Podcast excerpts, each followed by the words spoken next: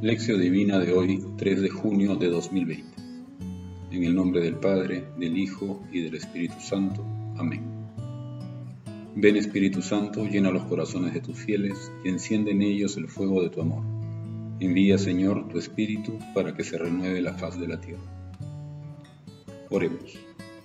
Oh Dios que llenaste los corazones de tus fieles con la luz del Espíritu Santo, concédenos que guiados por el mismo Espíritu sintamos con rectitud y gocemos siempre de tu consuelo. La pregunta sobre la resurrección. Marcos capítulo 12 versículos del 18 al 27. Entonces vinieron a él los saduceos que dicen que no hay resurrección y le preguntaron diciendo, Maestro, Moisés nos escribió que si el hermano de alguno muriere y dejare esposa, pero no dejare hijos, que su hermano se case con ella y levante descendencia a su hermano. Hubo siete hermanos, el primero tomó esposa y murió sin dejar descendencia, y el segundo se casó con ella y murió, y tampoco dejó descendencia, y el tercero de la misma manera, y así los siete, y no dejaron descendencia, y después de todos murió también la mujer. En la resurrección, pues, cuando resuciten, ¿de cuál de ellos será ella mujer? Ya que los siete la tuvieron por mujer. Entonces respondiendo Jesús les dijo, ¿no erráis por esto, porque ignoráis las escrituras y el poder de Dios? Porque cuando resuciten de los muertos, ni se casarán ni darán en casamiento, sino serán como los ángeles que están en los cielos. Pero respecto a que los muertos resucitan, ¿no habéis leído en el libro de Moisés cómo le habló Dios en la zarza diciendo, Yo soy el Dios de Abraham, el Dios de Isaac y el Dios de Jacob. Dios no es Dios de los muertos, sino de los vivos. Así que vosotros mucho erráis. Palabra del Señor. Gloria a ti, Señor Jesús. Los saduceos de entonces.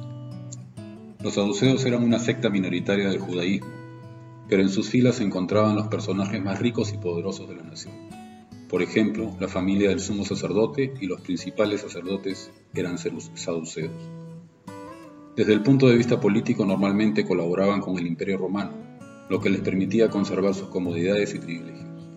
Esto era una de las razones por las que no eran tan populares como los fariseos. En cuanto a sus creencias, solo admitían la autoridad del Pentateuco, es decir, los cinco primeros libros de la Biblia, y pensaban que habían sido dados para regular la vida de los hombres en la tierra. De hecho, negaban que hubiere otra vida fuera de la que se vive en esta tierra, y ridiculizaban la idea de la resurrección. Tampoco creían en que el hombre tuviera espíritu, o que existieran los ángeles, o la vida eterna. Por esta razón tuvieron también numerosos enfrentamientos con los apóstoles, los saduceos de hoy. Pero no debemos pensar que solo hubo saduceos en el tiempo de Jesús. También hoy es fácil encontrar personas como ellos. Sus características básicas siguen siendo las mismas eliminan del cristianismo todo lo sobrenatural. Lo único que están dispuestos a conservar son algunos discursos sobre ética y moral que les resultan interesantes. Solo aceptan aquello que pueden comprobar con sus cinco sentidos y por lo tanto rechazan que las escrituras hayan sido inspiradas por Dios. Todo el ámbito de la verdad se reduce a lo que el hombre puede verificar con sus sentidos, convirtiéndose así la razón humana en el juez supremo de la verdad.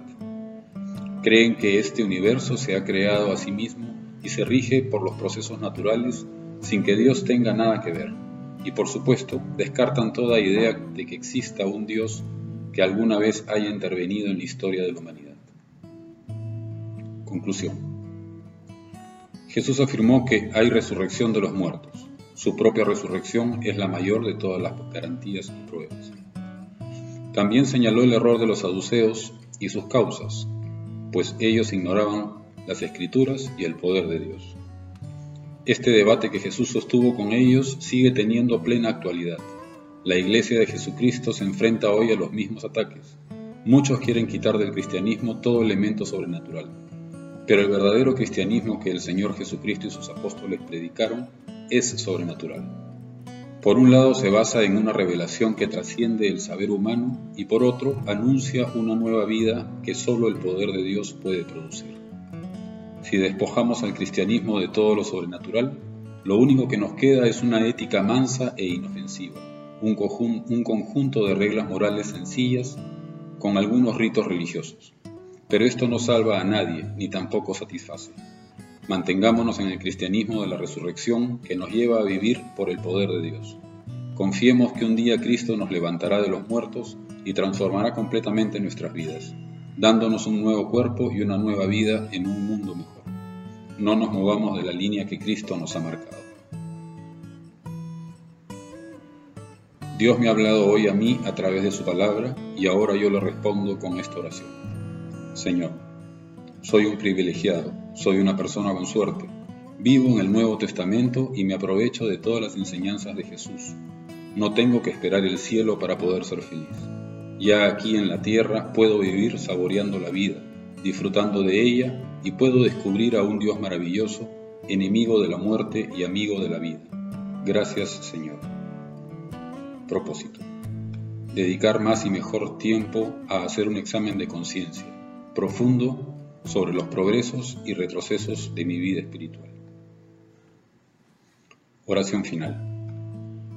Dios Todopoderoso y Eterno, refugio de toda clase de peligro, a quien nos dirigimos en nuestra angustia por intercesión de nuestra Santísima Madre.